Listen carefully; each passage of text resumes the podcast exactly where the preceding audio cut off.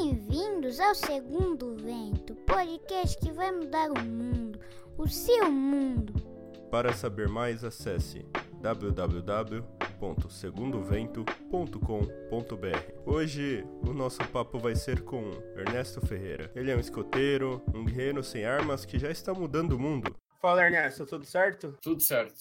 Cara, eu lembro mais ou menos como eu te conheci, que foi pelo teto que eu comecei a te seguir e comecei a ver bastante o seu, o seu movimento pelas redes e também no movimento escoteiro. Uhum. E aí depois eu comecei a ver muito o seu movimento pelas redes, o que você estava fazendo e milhares de coisas. E faz um tempinho que eu vi um texto seu no projeto Draft falando sobre privilégios. Uhum. Pelo tanto de coisa que tu fez hoje, tu considera tudo que tu fez como um privilégio que tu conseguiu alcançar? Não sei se tudo, mas eu vejo que assim, o impacto que eu gerei eu consegui gerar nos ambientes que eu gerei. Eu consegui gerar esses projetos dessa maneira, muito, muitos deles, assim, por privilégios que eu tive. Então, eu comecei trabalhando com teto, eu comecei trabalhando no Rio com teto, né? Então, foi no Jardim Gramacho, no Rio de Janeiro, a primeira vez que eu fiz um projeto de, de impacto social. E também outros privilégios de educação, assim, de, cara, de ter, de ter acesso à educação de qualidade, de ter acesso a... Uma coisa que eu valorizo muito também é, na minha infância, ter, tipo, bastante tempo livre, assim, né? Então, então, e isso quando eu vou em comunidades trabalhar, são coisas que a gente não vê. Um jovem hoje de ensino médio numa numa comunidade está geralmente trabalhando, os pais e adultos em comunidades estão geralmente trabalhando, e também privilégios das pessoas que eu conheci no meio desse caminho, assim. Então, em Porto Alegre, naquela época, quando logo eu comecei minha caminhada, em 2013, tinha uma casa chamada Casa Liberdade, então que foi uma, uma oportunidade, não chegou a ser um privilégio por conta de meios financeiros, mas foi uma oportunidade de, entre aspas, acasos, assim, que levaram para lá, então, de pessoas que a gente conhecia, que vão abrindo portas e vão nos conectando. Então, eu vejo que são, são mais nessa linha, assim, as oportunidades que eu tive. Não necessariamente um privilégio diretamente financeiro, de tipo, ter dinheiro para ir ao teto, mas às vezes de conhecer pessoas de um meio, de um ambiente, que vão te abrindo portas e vão te dando oportunidades que se eu não tivesse ali eu não teria, assim, sabe? Sim. E, e tu, é,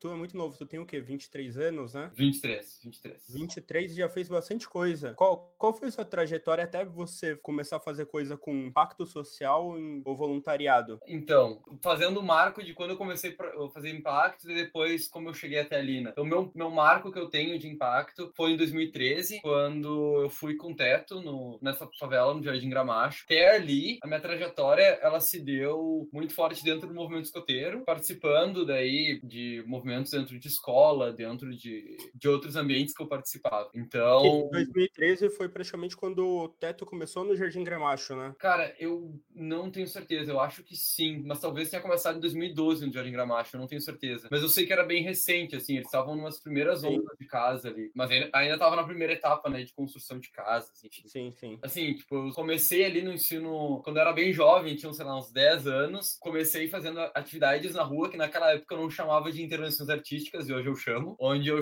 tocava a campainha de toda a minha rua para chamar o pessoal para jogar futebol. Então, algo bobo, bem, bem bobo mesmo, uma criança querendo praticar esporte, virou um, podemos chamar assim, de um projeto que se manteve por anos na rua, promovendo muito uso do espaço público, assim, né? Então a gente usava a calçada para trazer a rua inteira para poder viver aquele espaço. Então, dali, ao mesmo tempo, eu tive um espaço no movimento escoteiro para ter um crescimento de numa linha um pouco mais empreendedora e, e, de protagonismo. Então, no movimento escoteiro, eu trabalhei muito a questão de, sem, por boa parte do tempo que eu estava no movimento escoteiro, eu era submonitor, né? Então eu estava como se fosse um vice-líder ali, ajudando a guiar, ajudando a organizar a patrulha, o grupo. Então isso acaba desde é. muito jovem, desde os 10 é anos. Né? Então ali foi legal porque eu comecei a ter esse desenvolvimento mais de de organização, de estruturação. E daí, por outro lado, junto à, à escola, assim, eu comecei a muito tentar arriscar projetos, sabe? Então, quando eu tava na escola, a gente teve um projeto de mini empresa, a gente foi lá, arriscou, tentou. A gente também teve a oportunidade de trabalhar com. Eu fundei um time de futebol na escola, a gente levantou patrocínio. Então, isso foi legal, porque na escola eu comecei a criar esse senso de, cara, tenta fazer, sabe? Vai, sei lá, não tem nada a perder. Se eu tentar montar um time de futebol, ninguém vier, ok, estamos na mesma estaca que estava antes, sabe? Então, isso foi começando a construir esse senso de, cara, eu tenho um potencial de gerar coisas. Naquela época não tinha noção de impacto, nem nada, assim. Era de gerar, de fazer algo. E daí, conforme eu fui construindo esse senso dos oito anos de fazer coisas, 12 anos, 13 anos, 15 anos, daí aos 16 eu tive essa experiência com uma empresa. Daí aos 17 eu comecei a conhecer um pouco mais de realidade do Brasil mesmo. Daí quando chegou aos 18, eu entrei numa favela com teto. Daí tu começa a fazer essa conexão de, cara, tu pode fazer muito, eu já tinha esse senso, assim, de, de poder fazer, com o senso de, cara, tem muita coisa que precisa ser feita ainda, sabe? Dali foi um estalo, assim, foi, tipo, eu tava enchendo um barril de gasolina até ali, e daí quando a gente entrou trabalhar com teto, foi tocar fogo no barril, sabe? Então, Sim. daí foi o meu estalo, assim, foi naquele, acho que É, foi o teto, junho, julho. o teto, geralmente, ele é, para quem tá bastante engajado no começo, é um choque de realidade que você começa e você fala, pô, aqui que eu quero continuar fazendo a diferença. É muito, muito grande a transformação que tu vê com o teto pela construção das casas, né? É, e pela relação que a gente consegue ter com a comunidade, assim. Sim, principalmente. É, e eu valorizo muito que no teto, assim, eu acho que a gente passa na função da construção da casa das 8 às 6, então das 8 às 18, a gente umas 10 horas. E daí depois a gente tem, tipo, debates que a gente Sim. fica ali das 7 até meia-noite, sabe? Então, cara, a gente fica 10 horas construindo casa e 5 horas debatendo sobre a construção, sabe? Isso só durante o processo. Mas todos os debates acontecem depois e etc. Então, eu vejo que o trabalho do teto, assim, na minha experiência que eu tive como voluntário, a construção tava num patamar de impacto para mim tão grande quanto os debates que a gente tinha antes e depois, né? Então, isso eu achei bem legal, assim, do trabalho com essa organização. É, um, um puxa o outro, né? Porque, por exemplo, no teto eu fiquei durante uns sete anos. E aí, depois da construção, tinha aquele debate que a gente conseguia ver, por exemplo, os jovens que já tinham ido numa comunidade ou não tinham nunca feito um trabalho voluntário e mudaram a percepção de lá, conversando com moradores, tendo um contato maior com os moradores. E aquilo eu achava incrível pelo, por esse simples fato de ele tirar a, a carga de preconceito e começar, pô, eu consigo fazer a diferença sendo que ele é, é uma pessoa igual eu. Então não tem, não tem essa de tipo, ah, ele é porque ele mora na comunidade que é diferente. Então eu acho que essa barreira a gente conseguia tirar legal. É, tanto que tem uma métrica, uma das métricas de sucesso do Teto é até essa, assim, de quantos jovens eles levaram pela primeira vez numa favela, assim. Outro dia eu entrei no site deles e tinha essa métrica, agora eu não lembro exatamente os números, assim, mas são números estratosféricos, assim. Tanto que eu vejo que, na minha visão, o impacto do teto ele se dá tanto pelo trabalho direto na comunidade, quanto o trabalho posterior desses jovens que passaram pelo teto e foram, foram fazer outras coisas, assim, sabe? Sim. Então, isso acaba sendo muito legal, assim, o teto como formação de, de juventude, eu acho bem importante o trabalho deles. E o, o seu texto no, no projeto Draft, ele me lembrou bastante um TED do Vitor Belota do Litro de Luz, que ele fala Ah, bastante sobre o, o privilégio, o quão privilegiado ele era por ter criado aquele projeto, por ter conseguido se dedicar àquele projeto em si, conseguir assimilar bastante os dois, a- o seu texto com, com o TED dele. É, eu conheço o Vitor, mas eu não vi esse TED ainda. Até tô abrindo aqui agora. O projeto do List Luz é muito ah, é sensacional. É. E você também participou do Guerreiro Sem Armas, que é um, é um projeto que eu acho sensacional, do começo ao fim. Eu acho sensacional a metodologia deles e como eles tratam tanto o empreendedor social, quem, o agente de transformação, quanto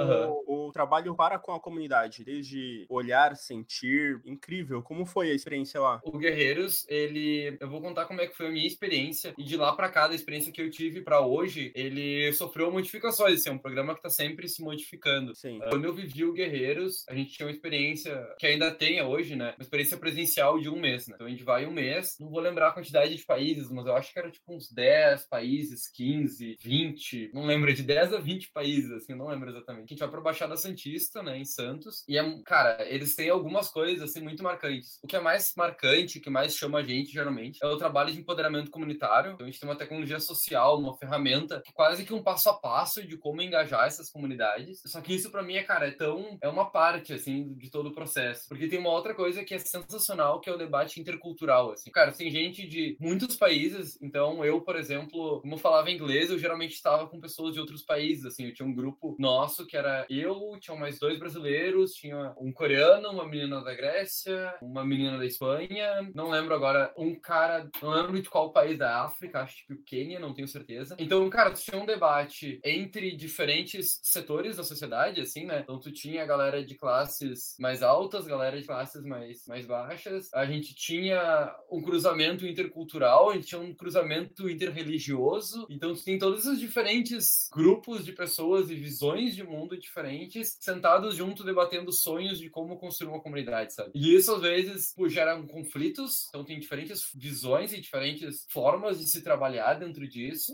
Mas, tipo, cara, é muito agregador quando tu consegue sentar, conversar, ouvir, gerar o conflito, trabalhar esse conflito de maneira rica. Isso é algo que dentro do Guerreiros é feito de maneira, cara, a equipe do Elos, assim, que trabalha isso dentro do Guerreiros, ela é excepcional. Assim, tipo, é realmente excepcional. O Guerreiros é muito legal, mas os facilitadores do Elos que estão no Guerreiros, eles são, é, é absurdo, assim. Tu tá dentro de uma comunidade e às vezes a gente encontra, um, ocorre um conflito, ocorre uma dificuldade, assim, e a experiência que eles têm de, cara, 5, 10 anos, ou mais até alguns 20 anos, aquele conflito e saber como abordar ou não. E às vezes um conflito acontece, tu tem que, ele faz parte do processo também. Então isso é muito legal. E também tem uma, um aspecto muito forte dentro do Guerreiros, que são vários misticismos e outras ferramentas paralelas que se traz, que é muito forte a cultura indígena dentro do Guerreiros, e também acaba sendo muito forte a cultura africana, porque vem muita gente de, de origem africana que participa do programa, né? Então, isso acaba sendo para mim muito, para mim assim foi muito legal, assim, realmente muito marcante como vivenciar isso tanto de uma maneira ferramental, técnica, como utilizar essa cultura indígena e, e vivenciar ela e ver os recursos que ela traz para construção de grupo, para construção de comunidade, e como também experimentar isso como algo novo, sabe? Cara, sentar e se propor a, a ouvir músicas indígenas e debater um pouco dessa cultura e vivenciar isso um pouco. O Guerreiros, assim, que eu ouvi foi muito isso. Agora, o Guerreiros, ele expandiu disso para algo maior. O programa hoje do Guerreiros Sem Armas, ele tá de um ano, então ele tem um acompanhamento de um ano e, e o presencial de um mês, que foi o que eu vivi. Então esse acompanhamento de um ano, ele, ele agrega um desenvolvimento do empreendedor mais completo, assim, um cuidado do empreendedor pelo caminho. Que daí eles vão, eles adicionaram um processo antes do programa, que são seis meses antes de caminhos sim, e depois tu tem seis meses depois do programa. Porque, cara, uma vez que tu faz tudo isso, tu volta para casa e é um pouco impactante, assim, tu voltar, porque tu volta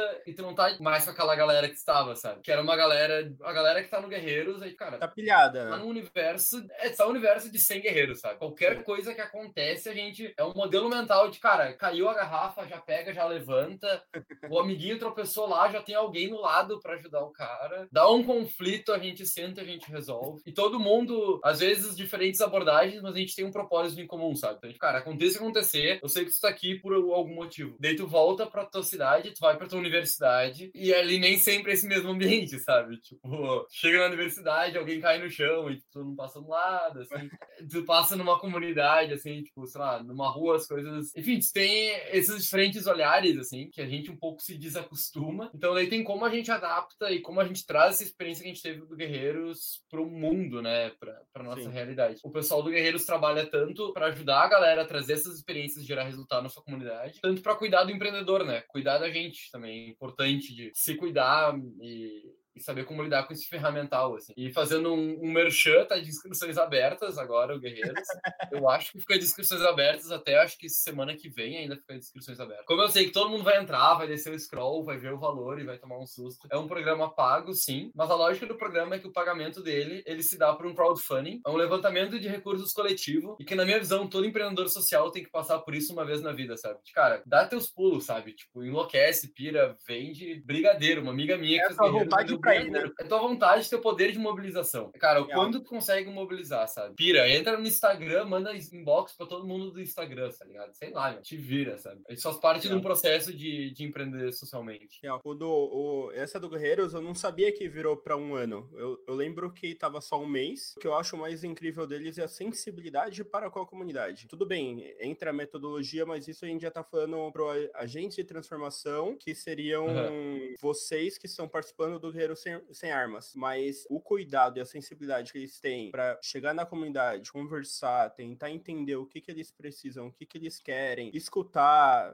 não é nem tá ali, é escutar é real, escutar real o que Sim. eles querem fazer o projeto com a comunidade. Isso é que eu acho mais incrível do Guerreiros, de toda essa fase, esse processo de escuta, conversa, trabalhar juntos, enfim. É que no Guerreiros a gente trabalha com essa ferramenta que o nome dela é Jogo Oasis, assim, que Sim. o enfoque é construir o sonho comunitário, não é construir o sonho dos guerreiros, sabe? Então, cara, tem comunidade que a gente chega, tem uma comunidade que uma amiga minha fez um, um trabalho e ela tava com expectativa, a gente sempre tem expectativa, né? A gente é humano, já ah, fazer um trabalho numa, tinha uma área ali que tava um pouco abandonada e tal. E ela chegou lá e a galera queria fazer um, um desfile de moda para as mulheres, porque as mulheres tinham que ter mais um brilho no olho, tinham que se empoderar, entender o seu lugar. Fizeram todo um trabalho focado em mulheres, porque esse era o sonho da comunidade, sabe? Quando eu trabalhei lá no Guerreiros, a gente fez, reformou uma praça, fez uma área de vivência. E é importante, assim, que, cara, seja o sonho deles, porque eles têm que construir. Por mais que a gente valorize e construa com muito cuidado cada prego batido, cada brinquedo feito, isso é só meio, assim. Tipo, toda a construção dentro do jogo Oasis, ela é meio, ela não é fim. O fim é a comunidade entender que, cara, se a gente precisa de uma praça, a gente levanta e constrói a praça. Se a gente precisa dar um curso para essas crianças de, sei lá, como fazer pão, a gente pega ali o padeiro, tio ali padeiro, tem um outro cara ali, tem uma cozinha grande, a gente faz isso aqui, sabe? Então eles se reconhecerem com as riquezas que eles têm, que são muitas, cara. É bizarro a quantidade de riqueza e, e habilidades que brota dentro dessas comunidades. Toda essa construção, ela é tudo meio. Então por isso que quando a gente senta num, dentro das casas lá, a gente vai tomar café sempre, comer bolo e tal. E a gente senta pra ouvir, é tipo um ouvir mesmo, assim, porque, cara, eu tenho que pegar e conseguir conectar o sonho dele com o sonho dos caras da outra porta e, e, a gente facilitar o processo desses dois se conversarem e ter um sonho que passa a, a discordância deles, sabe? Todo mundo discorda em alguma coisa, mas tem que ter um, tem um sonho que passa por cima disso, sabe? Então essa é a ideia do, desse trabalho. Eu sei que o, o Guerreiros, ele, ele foi um processo para você, mas tu, quando tu era pequeno, que você passava de, de casa por casa tocando a campainha para encontrar gente para jogar bola, enfim. Tu acha que isso também foi um diferencial para você conseguir chegar aonde tu estava, que era na num fórum da ONU? Cara, a minha ida assim pro fórum da ONU, tipo, acho que o diferencial assim, os diferenciais pro, pro fórum da ONU são tanto, acho que tanto aquela lógica que eu tenho desde criança de vai lá e faz assim, de cara, quero jogar bola, entendeu? Eu não conheço ninguém nessa rua, mas tipo, cara, eu quero jogar bola, sabe? Vamos lá. Eu, eu nem bola tinha, na real. Pior dos casos, eu queria jogar futebol nem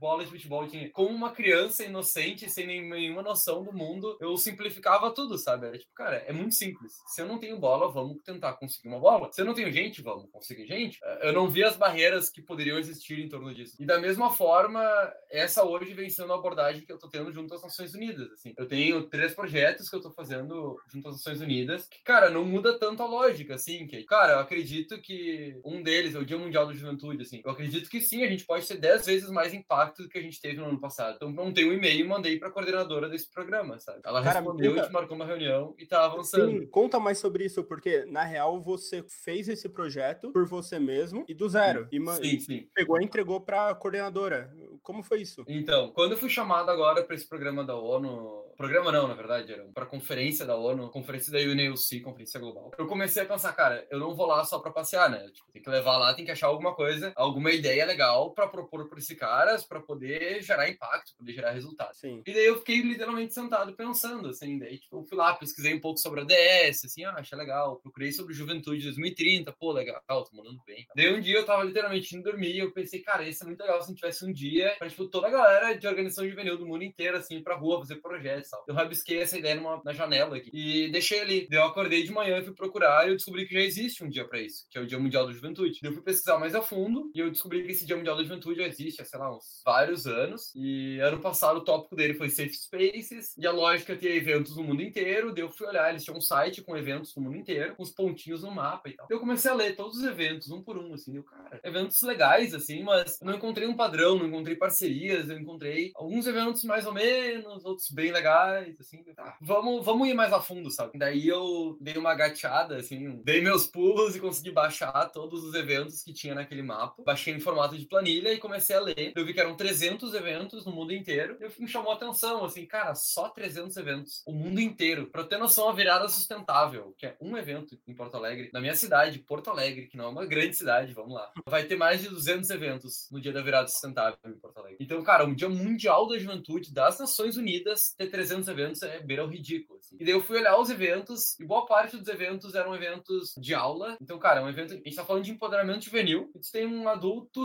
e um monte de jovens sentado e esse adulto dando aula pros jovens. E, cara, eu acho legal esse modelo. É um modelo que não é o pior modelo do mundo, é um modelo legal, sim, importante, queremos ter. Mas se a gente tem um dia para dar voz à juventude, é assim que a gente vai fazer, sabe? Então, dali eu tomei um estado, cara, eu comecei a escrever um e-mail primeiro. Daí o e-mail começou a ficar muito grande. Eu, cara, vai ter que ser um documento, sabe? Daí eu comecei a escrever o documento, eu separei em quatro passos pra gente escalar o impacto em dez vezes. Então, quando eu falo escalar o impacto, é em dois sentidos, assim, um sentido de ter mais gente, então ter um impacto em maior número de pessoas, e o outro sentido de ter um impacto mais significativo, assim. Daí eu separei em quatro passos, que é, cara, formalizar parcerias, entendeu? Cara, utiliza o movimento escoteiro, utiliza Enactus, Engenheiros Sem Fronteiras, Rotary, Doutores Palhaços e esses milhões de outras organizações juvenis que tem, que essa galera tá procurando espaço para visibilidade, sabe? O Teto usa isso, por exemplo. O Teto tem a coleta que eles jogam jovens do Brasil inteiro pra rua, sabe? Então, pô, se o Teto fazer isso, imagina o mundo inteiro fazendo isso ao mesmo tempo, a visibilidade que a gente vai poder ter. Então, parceria, conteúdo. Então, cara, ano passado eles mandaram um toolkit que é para não ser ofensivo, assim, bem humilde, tá ligado? Cara,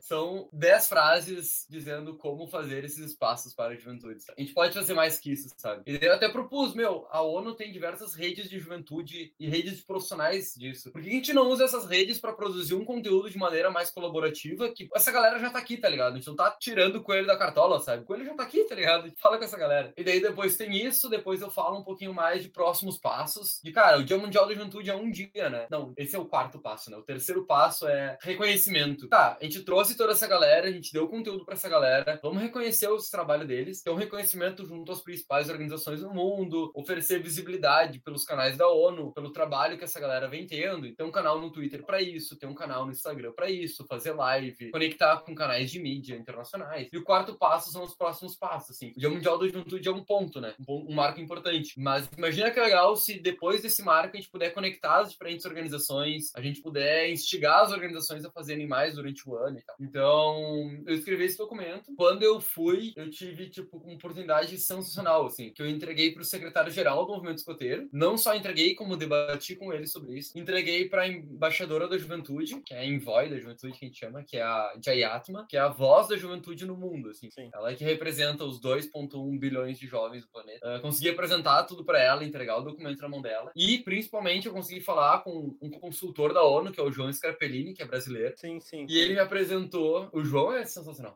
e ele me apresentou a, a Nicola. A Nicola trabalha na Iuandesa. E eu descobri por ele que a Iuandesa que é a divisão que toca o Dia Mundial da Juventude. Então eu já estou em contato direto com a responsável pelo Dia Mundial da Juventude. Ela já leu o meu documento. Uh, a gente agora está marcando reunião para ver como a gente vai aplicar isso. Então hoje a minha, minha relação com o Dia Mundial da Juventude ela se dá em dois momentos. Assim. Um primeiro com as organizações. Então fechei parceria com o Movimento Escoteiro, fechei, fechei parceria com o Engenheiros Sem Fronteiras Brasil, estou fechando com Rotary, estou fechando com Enactus, a gente está avançando dentro desse movimento. Por outro lado, eu estou apertando a ONU para, cara, veste a camiseta que tu tem, sabe? O teu trabalho como ONU é conectar essa galera, sabe? Seja o hub, seja tipo, unidas, né? Tipo, Nações Unidas, una essas nações por meio de, de mídias, por convites, enfim. Essa está sendo a minha abordagem hoje em relação a isso, que pode ser muito mirabolante, mas bem na prática, cara, eu escrevi um docs de 10 páginas e eu mandei um monte de e-mail. Na prática, na prática mesmo, foi isso. Eu tive uh, privilégios de muita gente nesse caminho conectar meus e-mails com as pessoas certas, né? Então, um cara super aleatório que eu conheci lá na ONU, tipo, super aleatório mesmo, assim, um senhor muito aleatório. Ele me ouviu falando e me puxou pelo braço e saiu conversando. Me conectou com outros projetos internacionais, como Resolution Project e outras instituições. E daí estamos andando, assim, nesses, nesses meios, assim, tentando, vendo o que acontece. Isso é importante que tu disse. Por exemplo, tem vários fóruns e, e coisas, por exemplo, tem até o Jovens da ONU, que fazem encontro, uhum. encontros constantes lá na ONU. O efetivo disso, é, a reunião disso, é, é só para uma estatística ou acontece uma real transformação? Não é uma coisa que. Porque geralmente a gente pensa assim, pô, legal, colocar a ONU no currículo é bem legal, só que a transformação é. disso lá, entende? Sabe, sei Sim. lá, o jovem do lá, o que, que ele consegue desenvolver e o que, que ele consegue causar transformação, além de, claro, o fato de você estar lá e conseguir contato com várias pessoas que está fazendo vários projetos ao redor do mundo? Então, aí vai uma crítica às Nações Unidas e também eu entendo que eles estão. As Nações Unidas hoje está passando por uma reforma gigante, né? Então eles estão buscando mudar isso. Mas hoje, bem na prática, assim, a principal chamada de jovens para ir às Nações Unidas é sim, nós, Nações Unidas, queremos a ajuda do jovem. Mas né? A gente sabe que, no fim das contas, o maior impacto que tem disso, dessas chamadas que eles fazem de jovens lá, é no jovem em si e não nas Nações Unidas. E isso, assim, vem por questões históricas, por modelos ainda antigos e sim, sim. de conferência. Por exemplo, a gente, isso é uma coisa que me incomodou muito. Assim. A gente teve a conferência da UNAUC que eu participei, um terço das cadeiras eram jovens. Porém, quando o secretário-geral chegou e, e, todos, todos não, mas a grande maioria das pessoas que falaram no ambiente, na sala principal, se eu não me engano, foram todos, tirando a Walker Speaking Person da, da UNAUC, ninguém disse oi para os jovens. A galera dizia, oi, presidente, obrigado, secretário-geral, pelo espaço, Obrigado, embaixadores, por terem vindo. Daquele um terço de jovens, mais de 100 jovens, foram um mar de jovens, assim, na mesa. Era, tipo, enfeite, assim. Então, sim, a gente ainda é muito pouco visto, muito pouco ouvido pelo, pelos altos escalões das Nações Unidas, que é o que geralmente a gente vê, né? Quando tu olha para as Nações Unidas, tu vê o quê? Tu vê o secretário-geral, tu vê o spokesperson, tu vê os coordenadores de programa, os coordenadores não, tu vê, tipo, os diretores gerais. Sim. Só que a gente esquece que tem embaixo desses caras, tem a galera que são os consultores, tu tem os coordenadores de programa, a galera que executa, assim, que bota a mão na massa. E essa galera é a galera que a gente consegue gerar impacto. É a galera que, cara, tu manda e-mail, eles respondem no dia seguinte. Tipo, e eles sim querem te ouvir. Então, isso eu falo e comprovo, assim. Eu montei três projetos. Esse de Mundial de Juventude, tem outros dois em específico. E, cara, eu tô avançando, trocando e-mails semanalmente com, com coordenadores da UNEUC, com os quais tipo, eu tive conversas bem diretas e uma menina da UNEUC, ela chegou para mim e falou bem diretamente, cara, não peça permissão para fazer projeto aqui dentro, assim, faça, sabe? Executa, cara, a gente quer que vocês executem, a gente precisa que a juventude faça, sabe? Então, assim, por mais que os, os altos escalões das Nações Unidas ainda tenham um pouco mais de dificuldade de ouvir o jovem, assim, de sentar e pegar um piá de 23 anos e ouvir ele levar a sério e oferecer tempo a isso, a gente vê que esses escalões, assim, mais intermediários estão buscando ouvir e estão trabalhando em torno disso, assim. Uh, tô falando por minha experiência, tipo, cara, eu tô desenhando agora uma conferência para acontecer em 2020 no Brasil, assim. Não sei se vai vingar, se vai sair, mas eu consegui a oportunidade de abrir, de conversar com a coordenadora, de conversar com o diretor. Passos estão sendo dados, assim. E... Mas é aquilo, cara. Eles abrem a porta, ela tá ali encostada, sabe? Eles, isso é uma coisa que até eles falam de maneira bem aberta.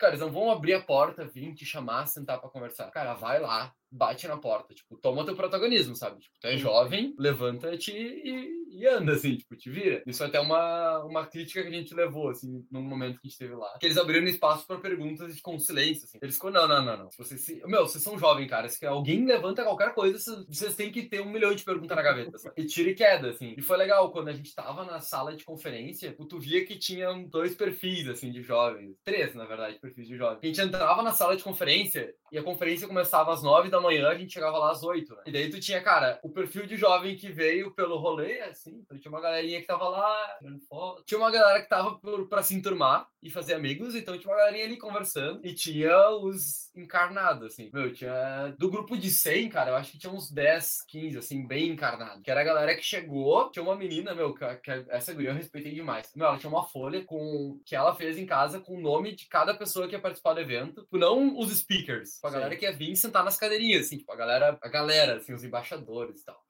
E o que ela tinha que falar com cada um. Meu, ela só ia lá e era tiro certeiro, assim. Ia lá, tinha uma baita conversa, trocava cartão e ia pro próximo, assim. Ah, eu ia muito, muito focado. Bem objetiva. Bem objetiva, bem objetiva. Eu tava meio perdido, assim. Eu tava focado com, com as minhas pastas, então eu tinha os projetos na gaveta mas eu não tinha os nomes das pessoas. Isso foi algo que eu, que eu aprendi. A próxima vez eu já vou com os nomes prontos, assim. Mas, tipo, cara, se tu chega lá com foco, assim, tu consegue. Tu consegue, tipo, bate em todo mundo, a galera vai abrir uma porta para ti, sabe? E se não abrir a porta lá durante, tu pega o e-mail, manda e abre depois, sabe? Tem como, mas exige um engajamento do jovem para poder gerar esse resultado, sabe? Então, isso, isso é um pouco triste do fato de, de ter essa, esse modelo mais tradicional, antigo, né? É. De não dar tanta voz pro jovem, de, sei lá, pensar que o jovem não é protagonista protagonista. Só que o, o lado bom disso tudo que eu vejo é que ele induz bastante o jovem a tomar o pé, vou dar o primeiro passo, o segundo e o terceiro. Falar, eu tô aqui, preciso ser ouvido, olhos, preciso ser tudo isso para que vocês consigam me dar atenção e eu conseguir fazer alguma diferença. É, eu acho isso muito importante de, do jovem que vai para lá ou até o jovem que não vai para lá e talvez não tenha essa oportunidade de pegar o, teu pro, o projeto dele por aí procurando e fazendo e não esperando alguém é. fazer esse convite de igual tu falou abrir a porta e convidar para sentar e, e, se apresentar, sabe? É, exato. Essa é uma das reformas que eles estão tendo, assim, eles própria a Envoy da Juventude falou assim,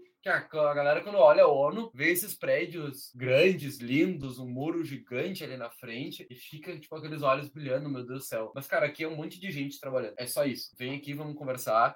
E principalmente a gente precisa de jovem aqui dentro. Então, sim, eles têm essa ciência, porém ainda falta, assim. Tipo, cara, falta. Por exemplo, a gente tava lá numa conferência onde a, em Uneucino as principais pautas é a juventude. Cara, a gente não tinha jovens nos painéis, tá ligado? Como assim? Tu não tem jovem no painel ali de debate? Tipo, a gente teve um painel pra juventude que foi exclusivo pra juventude. Tipo, daí sim. não fez sentido também, sabe? Tipo, não, eu não quero exclusividade. Eu quero justamente um debate entre. Eu quero sentar gente e conversar com galera que não é jovem, sabe? Pô, foi sensacional falar com a Envoy da Juventude, mas eu quero falar com os embaixadores dos países também. Eu quero. Eu tenho algo a contribuir para um planejamento de país também, sabe? Isso é algo que precisa se alterar, assim. E que tá sendo alterado, assim. O que eu me deixa feliz é que, tipo, cara, a galera de juventude que eu conheci lá na ONU, então o João Scarpellini, o Emad Karim, a, a Jayatma, o próprio secretário-geral do movimento escoteiro, que ele já foi, né, Envoy da Juventude anteriormente, que é o, o Ahmed Alendawi, eles, cara, são pessoas extremamente competentes, gente, tipo, muito boa, muito focado, assim. Uh, mas ainda assim, são cinco no meio de milhares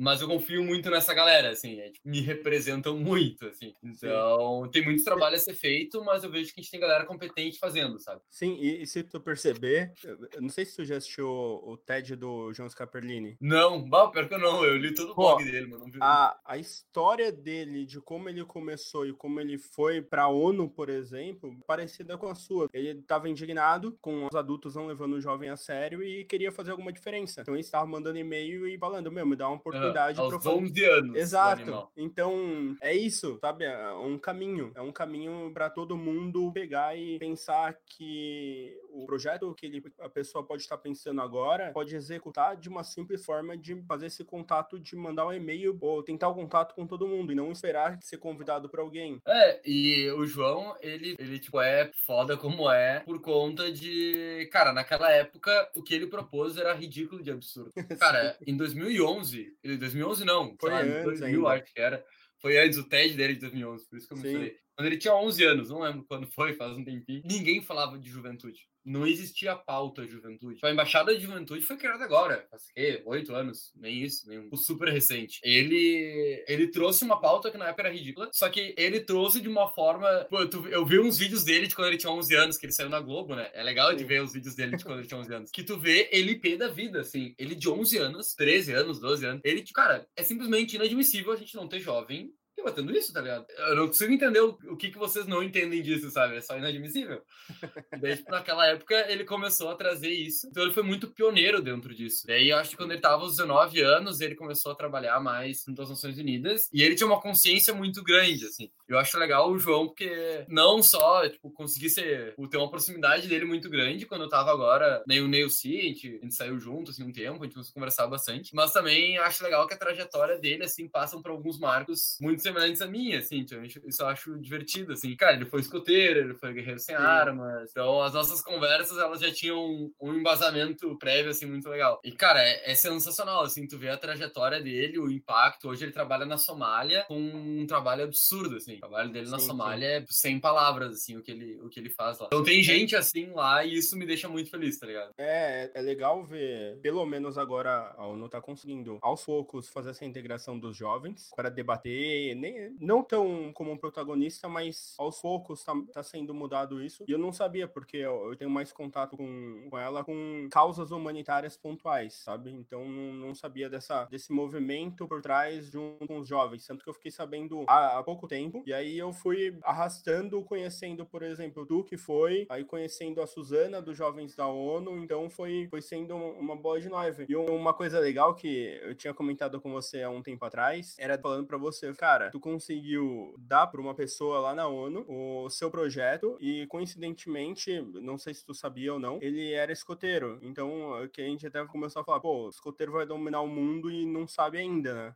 Que eu, é. que eu particularmente acho o, o movimento escoteiro em si um movimento muito incrível para a juventude de hoje que pode ser um pé para esse futuro aí de conversa e protagonismo que a ONU não tem, por exemplo. Sim, sim. É, não, a quantidade de escoteiro lá, assim, é bem, é bem legal, assim. Então, dentro do, dos jovens que participaram do programa, acho que tinha uns quatro, cinco que eram escoteiros. Dentro do Guerreiros Sem Armas, a gente tem uma penca, do Instituto Elos também tem uma penca ali de escoteiros. É que é legal, assim, como o movimento escoteiro, ele trabalha muita inovação na educação, assim, um debate intercultural muito forte. Tem muita coisa a ser mudada e ser construída e reconstruída no, dentro do movimento escoteiro, assim, isso é um fato. Só que, e a mudança muito forte, isso até foi uma pergunta que eu fiz para o secretário-geral do movimento escoteiro, assim, que o movimento escoteiro está conseguindo se renovar de uma maneira top-down, assim, muito... Eu considerei ela consideravelmente positiva, assim. O movimento vinha com um andar muito antigo, e daí, entre aspas, né, de um momento para o outro, do nada, entre aspas, uh, a gente veio, o Ahmed, um secretário que veio, né, ele saiu da de envoy da juventude para ser secretário-geral do movimento escoteiro. E, e, ele começou a propor mudanças de ouvir o jovem, de ter mais contato com o jovem. Então, numa esfera internacional, a gente teve essa mudança muito, muito significativa, assim. Uh, e isso representa muito pra gente. Agora, falando até a nível regional aqui hoje, hoje a nível regional, a gente tem uma diretora jovem aqui no Rio Grande do Sul. Cara, uma mulher jovem coordenando, coordenando o movimento escoteiro. Assim. Então, por mais que sim, tem muita mudança a ser feita, a gente vê que alguns passos muito importantes e marcos vêm sendo dados, assim. E isso eu acho muito legal em relação ao movimento escoteiro. Claro, como qualquer movimento gigante, qualquer coisa, ele é muito lento, mas isso é muito legal. E, e uma coisa que eu concordo muito contigo, cara, o potencial que o movimento escoteiro tem é ridículo. Cara, são 50 milhões de jovens. Sim. Cara, tem grupo escoteiro, acho que em quase todas as cidades do Brasil, assim. Todas as, todas as maiores cidades do Brasil tem, muito provavelmente. Acho que no Brasil são em torno de 80 mil jovens, assim. Então é, é um número gigante. Só que a galera não tem noção do, do impacto que eles podem ter, assim. Tipo, ainda o movimento escoteiro tá muito atrás, muito aquém do impacto que pode gerar. Ainda tem, tem passos importantes a serem dados, assim, em construção de projeto, em geração de projeto, em desenvolvimento, em criar parcerias. Então tem muito, assim, do, disso que pode ser feito e que ainda, e que ainda estamos ainda trabalhando. Estou aí para isso, me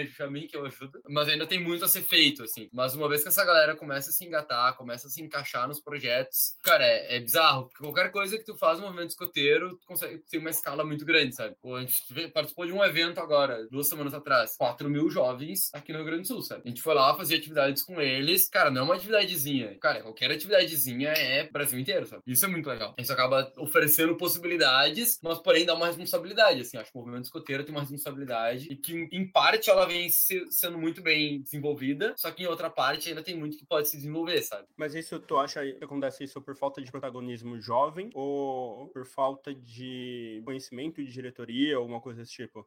Acho que falta conhecimento, sim, e falta também sentar e ouvir o jovem, assim, cara, a palavra do jovem vale muito aqui. Dentro do movimento escoteiro, assim, é um movimento de mais de 100 anos, então a gente tem algumas, alguns resquícios, assim, de algo mais estruturado, lento, antigo, assim. Ainda tem muita gente muito antiga dentro do movimento, e eu sempre quero que tenha gente antiga no movimento, não sou contra adultos. O meu ponto é o adulto entender que o jovem é protagonista e não é o adulto o protagonista. E ainda tem muita gente que não entendeu isso. Então esse entendimento tem que ser feito de maneira mais clara. E aí ainda assim também faltam conhecimentos, faltam ferramentais pontuais e técnicos que essa galera ainda não tem, porque não teve acesso, ou alguns têm, outros não têm, então falta trabalhar esse conhecimento de maneira mais conectada na rede. Assim. Mas isso é algo super trabalhável, assim. Acho que a mudança de mindset que é o mais difícil, assim, de a galera entender que, cara, a gente tá todo mundo aqui para o desenvolvimento dessa gurizadinha aqui que vai gerar um impacto sensacional. Isso tem gente que já entendeu, mas ainda tem gente que tá remando, assim. E tu tem um projeto que tu criou quando quando tu foi pro Israel, né? Que é o Lusco Fusco. Isso, a Lusco Fusco surgiu antes de eu ir para Israel. Foi e antes? voltou depois. Foi antes, foi antes. A Lusco Fusco surgiu em 2013, logo pós-teto, assim, e surgiu com o enfoque de, naquela época, é juntar uma gurizada e fazer projeto de impacto social. Just this, assim. Tipo só jogo isso. A. É, sim, mas não. Sim, queremos juntar naquela mesma lógica, mas não porque a gente não tinha nenhum ferramental nenhum, assim, era, tipo, vamos fazer, sabe? Bem Sim. perdido a vida. A gente não tinha nenhum ferramental, a gente era tipo um monte de jovem perdido fazendo projetos. A gente fez projeto com sistema prisional, a gente fez projeto de interações artísticas, enfim, e outros. A gente fez projeto dentro de uma escola, então a gente fez alguns rolês. Só que depois a gente parou por um tempo, porque, cara, começou a não fazer muito sentido, a gente era muito verde, a gente não tinha muito conhecimento técnico, assim, a gente não sabia como fazer projeto, a gente tava perdidão, assim, na vida. Isso foi um pouco daquele processo que a gente passou. E daí agora, em 2018, não por acaso, né, muito conta dessa vinda, saída com a ONU, a gente começou a... comecei a repensar, cara, os, os erros e acertos que a gente teve como Lusco Fusco. A gente começou a desenhar um novo modelo. A gente manteve o porquê, né, aquele propósito de ter juventude como meio para gerar transformação. Só que a gente mudou o nosso como. Em vez de a gente gerar projetos, a gente ajudar organizações que geram projetos, sabe? Então ajudar o movimento escoteiro, ajudar a Enatos, ajudar o Engenheiros Sem Fronteiras. E daí como fazer esse ajudar, né? Fazendo a ponte dentre conhecimentos que essas organizações têm. Então, cara, aprender como é que o movimento escoteiro constrói um grupo que é quase uma família. Depois ir lá na Engenheiros Sem Fronteiras e aprender como essa galera gera projetos bem estruturados, de qualidade. Depois ir na Enatos e ver como é que eles trabalham a sustentabilidade desses projetos. Mas esses projetos se tornam sustentáveis, se mantêm por tempo. Depois tu volta e, e daí ficar girando, sabe? Então, o Fusco hoje se coloca como intermediador desse ecossistema, sabe? Então, a gente trabalha com ferramental de conteúdo, de conhecimento, de facilitação, de consultoria e tal. Então a gente se coloca hoje no mercado como um negócio de impacto social. Então, a gente tem um viés de ONG, então a gente se inscreveu para virar sustentável e tal, tá aberto a patrocínios. E por outro lado, a gente tem um viés empresarial de fazer projetos com empresas também. A gente tem um modelo B2B, sabe? A gente é meio B2B e B2G, assim. Entendi. Pô, legal, legal. Eu, lembro que tu mandou uma, uma meio que apresentação do, da, Sim. da Luz Conforto, que eu falei, pô, depois que eu vi a quantidade, eu falei, bastante coisa pra vocês fazerem. Então, sobre esse projeto que eu te mandei, até eu te mostro aqui agora, eu tô com ele aberto. Essa apresentação que eu te mostrei é a apresentação que a gente está fazendo. A gente está fazendo um workbook para organizações juvenis de impacto. A ideia é ajudar diferentes organizações juvenis, como o Movimento Escoteiro, Engenheiros Sem Fronteiras, Eracta, né? toda essa galera. A gente está fazendo em parceria com o Instituto Kirin, que está nos ajudando no design lindo, maravilhoso, e o Engenheiros Sem Fronteiras, com que a gente está trabalhando esse primeiro modelo, essa versão beta com eles, aplicando, aprendendo, enfim, gerando tudo com eles. Ele é bem rico em conteúdo, assim, que fala um pouquinho da nossa parceria com o Engenheiros Sem Fronteiras. Esse workbook, assim, a gente tem diversas organizações que nos inspiraram para fazer esse material. Aqui tem algumas alguns nomes. A gente segue uma metodologia basicamente que se dá em três passos, né? Que as organizações primeiro explorem, depois projetem e depois elas entram numa etapa de crescimento. E daí a gente vai para conceitos, né? Cara, o que que é mindset, o que que é safe spaces, o que que é arte de anfitriar, o que que é pipoca caótica, quebra-gelo e tal. Daí a gente vai para atividades depois, assim. A gente explica um pouco o que que é cada etapa, né? Que desafios tu vai ter pro indivíduo, pro grupo, pra comunidade, que limitantes tu não que tu tem, o que que tu não trabalha nesse desafio. Aí a gente vai para a gente vai para atividades, cara. Cara, que atividade você pode fazer? Meu, tem uma atividade de linha da vida, que vai trabalhar o desenvolvimento do indivíduo dentro da tua organização. Daí tem projetos para gerar impacto na comunidade. E por aí vai, assim, a gente tem bastante conteúdo, assim, e essa é a versão beta do material, assim, a gente ainda está em desenvolvimento. Isso não está disponibilizado ainda, né? não, ele tá em versão beta e ainda tá faltando alguns conteúdos para fazer sentido. A gente construiu ele em um mês e ele conta já com 125 slides, mais um anexo de 40 atividades que a gente colocou, 40 projetos propostos, assim, que nos inspiram. Então a gente está trabalhando esse, esse material junto ao Engenheiros Sem Fronteiras. Entendi. E pro jovem hoje em dia, que tenha mais ou menos sua idade, ou até que seja um pouco mais velho, o que tu recomenda, qual, qual conselho tu dá para fazer algum projeto ou fazer a diferença em alguma coisa, ou colocar algum projeto em ação? Ou, por exemplo, seguir um, por um caminho que tu seguiu de entrar pro escoteiro, ou pro fórum da ONU, enfim. Então, cara, para mim é muito entender em que momento tu tá, assim, da caminhada, sabe? Então, como a gente propõe ali no guia algumas etapas de caminhada, mesma coisa aqui, sabe? Cara, se tu tá numa etapa mais inicial de projeto, tu tá mais começando, são teus primeiros momentos, não foca em propósito, não foca em, na coisa mais linda do mundo que tu quer fazer, que tu sabe fazer. Faz qualquer coisa, só faz um projeto. Meu, eu limpei canil, fui construtor de casa de emergência, fui trabalhar com jovens, fui trabalhar com educação. E foi estando nesses diferentes ambientes que eu fui me conhecendo, sabe? Fui entendendo, cara, o que, que eu faço bem, o que, que eu gosto de fazer. Por exemplo, hoje eu vejo que trabalhar com teto, com construção de casa de emergência é algo muito legal, que eu amo muito, mas que não é minha, relação, minha real geração de valor, sabe? Eu sou muito melhor trabalhando como jovem do que trabalhando com construção de casa de emergência. Sim. E na época eu não sabia, na época eu achava que era o contrário, na verdade. Eu nunca me vi como produtor de conteúdo e hoje eu tenho um blog e posto.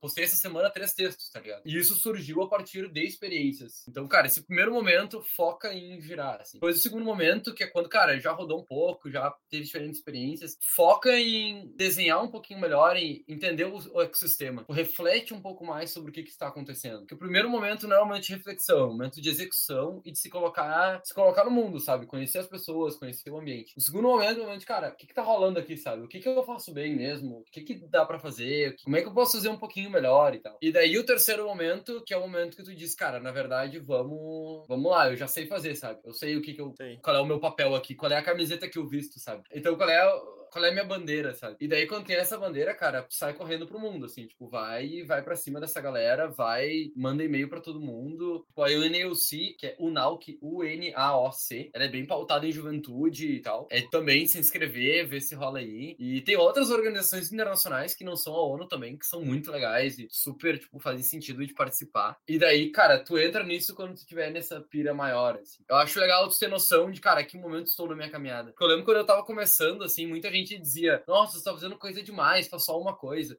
Cara, não. é eu tava num momento de fazer muita coisa mesmo. E é isso. Depois de ter feito muita coisa, eu entendi, cara, agora sim tá no momento de fazer uma coisa só, sabe? E daí sim tu foca em fazer uma coisa só. Não existe receita de bolo. Tipo, cara, tu tá fazendo um projeto de impacto, daí alguém vem e diz, cara, foca numa coisa só, porque assim que resultado. E outro te diz, cara, faz tudo. Não, cara. Faz o que tá no teu momento. Olha pra tua trajetória e vê o que faz sentido, entende? E vê o que, que vai te levar pro próximo passo. E eu sempre tenho a pergunta de, cara, se não agora, quando, sabe? Vamos lá, vamos fazer. E o se não agora, quando não é uma pressão para fazer agora. É tipo, cara, hoje não, daqui a seis meses. Tudo bem, daqui a seis meses. Tipo, de boas, tá ligado? É, é legal de ter essa noção, porque, cara, essa juventude tem uma responsabilidade muito grande. Cara, o que eu ouvi do Ban Ki-moon assina embaixo. A gente é a primeira geração que pode resolver problemas de pobreza, sabe? Só que a gente é a última que pode resolver problemas de meio ambiente, tá ligado? E se continuar rompendo barragem a cada dois anos, assim, tipo, não vai dar, tá ligado? A gente já tem problema demais para resolver para ficar criando mais problema. A gente é a juventude que tem internet, que tem um poder ferramental e conhecimento tecnológico para gerar solução. E desculpa, a gente tem uma responsabilidade em torno disso. Se a gente cruzar os braços, tipo, a próxima geração simplesmente não vai ter opções que a gente tem, sabe? A gente tem algumas escolhas, a gente tem privilégios de ter escolhas, mas as próximas gerações vão ter muito menos escolhas, tá ligado? As empresas do futuro não vai ser muita escolha de, cara, será que vou ser uma empresa legal para o meio ambiente ou não? Vai ter com certeza uma legislação que diz, cara, ou tu faz isso ou você não existe, tá ligado? Isso é um fato, assim. Refrigerantes, Coca-Cola vão ter uma legislação em cima muito forte. E a pressão do público também vai ser muito forte, né? Tem um poder de Power to the Crowd muito forte. Agora misturando conversas de tecnologia, enfim. É muito isso, assim, tipo, a galera vestir a camisa do que precisa fazer, o que pode fazer e começar a executar, assim, tentar simplificar as coisas. Tipo, os problemas são muito complexos, cara. Sei lá, o problema carcerário brasileiro, ele é muito complexo. Cara, ele é ridiculamente muito complexo. É bizarramente muito complexo. Pega uma fatia muito migra desse problema e faz uma atividade muito simples, cara. Que seja, meu, fazer yoga com as pessoas, os agentes penitenciários. Ou, que nem a gente fez na Luz Fusca, a gente fez um vídeo, a gente trouxe um filme, apresentou sentou na Casa de Cultura e abriu para debate. E, cara, a gente fez um negócio super não estruturado, a gente só abriu para debate. E daí, no meio do debate, tinha um, um ex-detento que tava ali e começou a debater, e o nível do debate foi lá em cima. Cara, a gente Sim. fez um evento de um dia que gerou conhecimento para uma rede muito legal, sabe? E se, cara, se cada grupo de jovens trouxer um debate em cima de um documentário por semana, a gente vai ter uma sociedade muito mais inteligente até o final do ano, tá ligado? Simplificar e fazer coisinhas pequenas, assim. As coisas podem ser muito mais simples, não precisa fazer um rolê gigante, assim. O teto começou com construindo uma casa depois de um incêndio. Começa, começa simples e, e, foca no cuidado, assim, nessas primeiras pessoas que se aproximam, que é sucesso. E eu complementaria ainda com não tenha medo de errar. Falha é, é comum, até mais do que imagina. É, exato. É, exato. Tipo, vai errar, vai dar ruim. Ah, mas é basicamente, meu, tu não, não tem muita opção, entendeu? Tu vai fazer algo que ninguém nunca fez e tu achar que vai dar certo, cara. Tipo, tá. Nossa, não, não, tá ligado? Mas, porém, falando de impacto social, tipo, não tenha medo de errar, mas coloque as, as pessoas em primeiro lugar sempre, sabe? Sempre em primeiro lugar as pessoas. Cara, se vai dar errado, cara, que dê errado. Que, sei lá, a gente vai fazer um mutirão e caiu o bagulho lá, quebrou o negócio. Sim, ok. Mas coloca as pessoas em primeiro lugar. Que tu cuide bem das pessoas. E que, ok, cara, caiu a construção. A gente fez uma pracinha, quebrou a pracinha porque deu vento. Ok. Mas tratar mal, mal as pessoas, isso é, tipo, inaceitável, assim. Então, te lembra o porquê que você tá fazendo isso, sabe? Tô fazendo isso porque eu acredito que essas crianças precisam de um momento mais feliz. Então tá, então eu vou fazer balão para elas. Cara, deu errado a fábrica dos balões. Cara, deu problema nos balões. Ok, cara, deu problema nos balões. Mas trate bem as crianças no meio desse processo, sabe? Então, essa é, essa é a lógica, assim, que eu acho importante de se ter. E que, é, e que não é tão óbvio. É óbvio falando. Mas, sei lá, quando eu tava trabalhando... É, eu tava trabalhando... Eu, aprendizado meu, duas semanas atrás, tava trabalhando e em momentos de tensão, eu coloquei como prioridade a construção que a gente tava tendo ali para uma interação artística frente a, ao cuidado do meu grupo, sabe? Na hora de tensão, as coisas óbvias não são mais tão óbvias, assim. Então é importante ter alguns alertas, assim, cara, escreve na parede, bota, traz pro grupo essa vulnerabilidade, assim, tipo, diz pro grupo, cara, eu não sei fazer isso. Foi a conversa que eu tive com a Clara, assim, eu falei, cara, eu sou jovem, eu não sei, eu não lidei bem porque eu não sei lidar, sabe? Tô aprendendo. Então, vamos aprender, vamos, na próxima vez, vamos agir dessa forma, tá Então, vulnerabilidade é legal também. Maravilha. Maravilha. E para encerrar, vou pedir para tu indicar um livro, um TED, ou uma música, um filme. Pode indicar um não, só. Não, tu me trouxe vários, assim, não, vão, vão ser vários. Um filme que me marcou muito, assim, é o Quem Se Importa, da Mara Mourão, diva maravilhosa, que eu fui lá. Meu, foi sensacional. Eu mandei e-mail pra ela, disse que eu queria conhecer ela. Eu fui lá. Ela me respondeu e-mail, disse, tá, cheguei aqui em casa, te senta e tomar um café. tipo, literalmente isso, meu, Mara Mourão fui lá tomar um café com Mara Mourão. E ajudar ela ainda a mexer no Facebook, que tinha dado um rolê lá no PC dela. Ajudei ela a mexer no PC. E daí eu tava lá e ainda desceu o Wellington. O Wellington desceu, que é do. Que é do Doutores da Alegria, eu acho, assim. É. Daí eu fiquei tipo, e eu nem sabia, assim. Cara, a Mara Morão manda muito bem. Ela tá, então tem esse ela filme. Tá outro filme, se não me engano, né? Cara, é, não sei. E ela tá. Cara, ela manda muito bem. Ela tem vários outros projetos paralelos também que ela toca. Ela é incrível. Então, quem se importa é um filme legal. Eu gosto da música Latinoamérica do. Do Caie 13. Eu lembro, assim, quando a gente tava. Sempre que a gente vai nesses encontros internacionais, assim, tipo, os latinos, a gente tem um, uma coisa, assim, que conecta muito forte os latinos, alguns desafios, né, que a gente vive, que são muito semelhantes. Então, essa música é legal. Acho que basicamente basicamente é esse. Cara, de livros, daí tem um monte, mas de impacto social, assim, honestamente, eu não tenho, não li muitos livros, assim. Os livros que eu li foram mais relacionados a negócios, alguns relacionados a inovação social dentro de negócios, mas não é tanto, tanto a linha. Então, acho que basicamente essas. Cara, esse filme, para mim, ele foi um marco legal, assim, que foi ali que eu conheci o que é negócio de impacto social. E, by the way, eu conheci o Guerreiro Sem Armas, negócios de impacto social, no mesmo acampamento escoteiro, que era o multi interamericano, que foi organizado pela Cris, que eu te falei antes, né, que tinha uma escoteira escoteira, que ela virou dirigente regional aqui, né? Que ela é diretora do movimento escoteiro aqui na região sul, no Rio Grande do Sul, na verdade. E ela é, que é a Cris, e ela organizou esse acampamento escoteiro. E ela conseguiu botar Guerreiro Sem Armas e, e esse filme no mesmo evento. E, e esses dois, assim, tipo, mudaram minha cabeça, assim, num evento de cinco dias. Então, é uma das pessoas a quem sou muito grato também, assim, é a Cris. E ela que me trouxe essas duas referências. Acho que basicamente é isso, assim.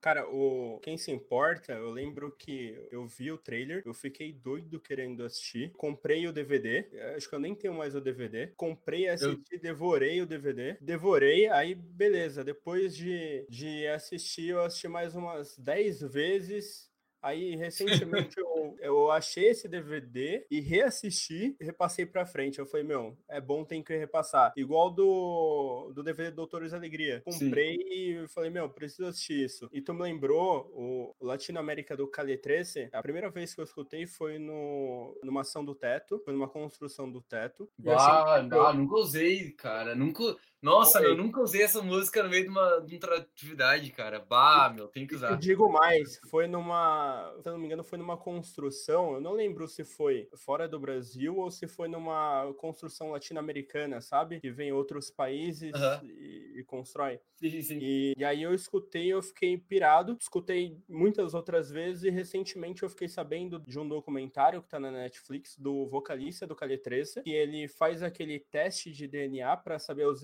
as origens dele, uhum. que o teste de DNA dá tipo, você é 6% africano, de tal lugar. Aí ele Sim, tava em. Foi pro, por exemplo, ele pegou esse teste, ele foi pros lugares gravar música nos lugares. Então, basicamente, o, o documentário é ele indo pra, sei lá, por exemplo, pra África, que no DNA dele apareceu como o histórico de DNA, DNA e aí ele foi e gravou a música relacionada à África com o pessoal de lá, e isso em vários outros países que apareceram apareceu no teste dele. Isso eu achei incrível também. Ideia genial. Que ideia genial. É, eu nunca usei essa música. Tá uma boa ideia na gaveta, assim. Bah, agora tem uma outra ideia. A gente pode meter essa música naquele workbook ali também. Em algum lugar dá pra botar a letrinha dessa música, assim. boa. Gostei da ideia. Não, é, é massa, assim, essa musiquinha. Ela é forte, assim. E tu me lembrou ali antes do DVD. Quando eu fui na casa da, da Mara, eu pedi, eu pedi, assim, uma leva de DVD. Daí quando eu fui lá pra ONU, eu dei pra todo mundo e no final das contas eu fiquei sem nenhum DVD. Tipo, eu não tenho nenhum, eu só repassei, assim. Ah, a possibilidade boa eu- agora é eu- que dá pra eu pegar só vi. online, né? É, ele tá online já? Tá se online. Então tá, bom saber, bom saber. Eu mando pra pessoa. É, e eu nunca vi depois de novo, eu só vi no acampamento lá. Cara, obrigado. Muito obrigado pela participação. Abração. Soy, soy lo que dejaron, soy todas las obras de lo que se robaron, un pueblo escondido en la cima, mi piel es de cuero, por eso aguanta cualquier clima, soy una fábrica de humo, mano de obra campesina para tu consumo, frente de frío en el medio del verano, el amor en los tiempos del cólera, mi hermano, el sol que nace y el día que muere, con los mejores atardeceres, soy el desarrollo en carne viva, un discurso político sin saliva,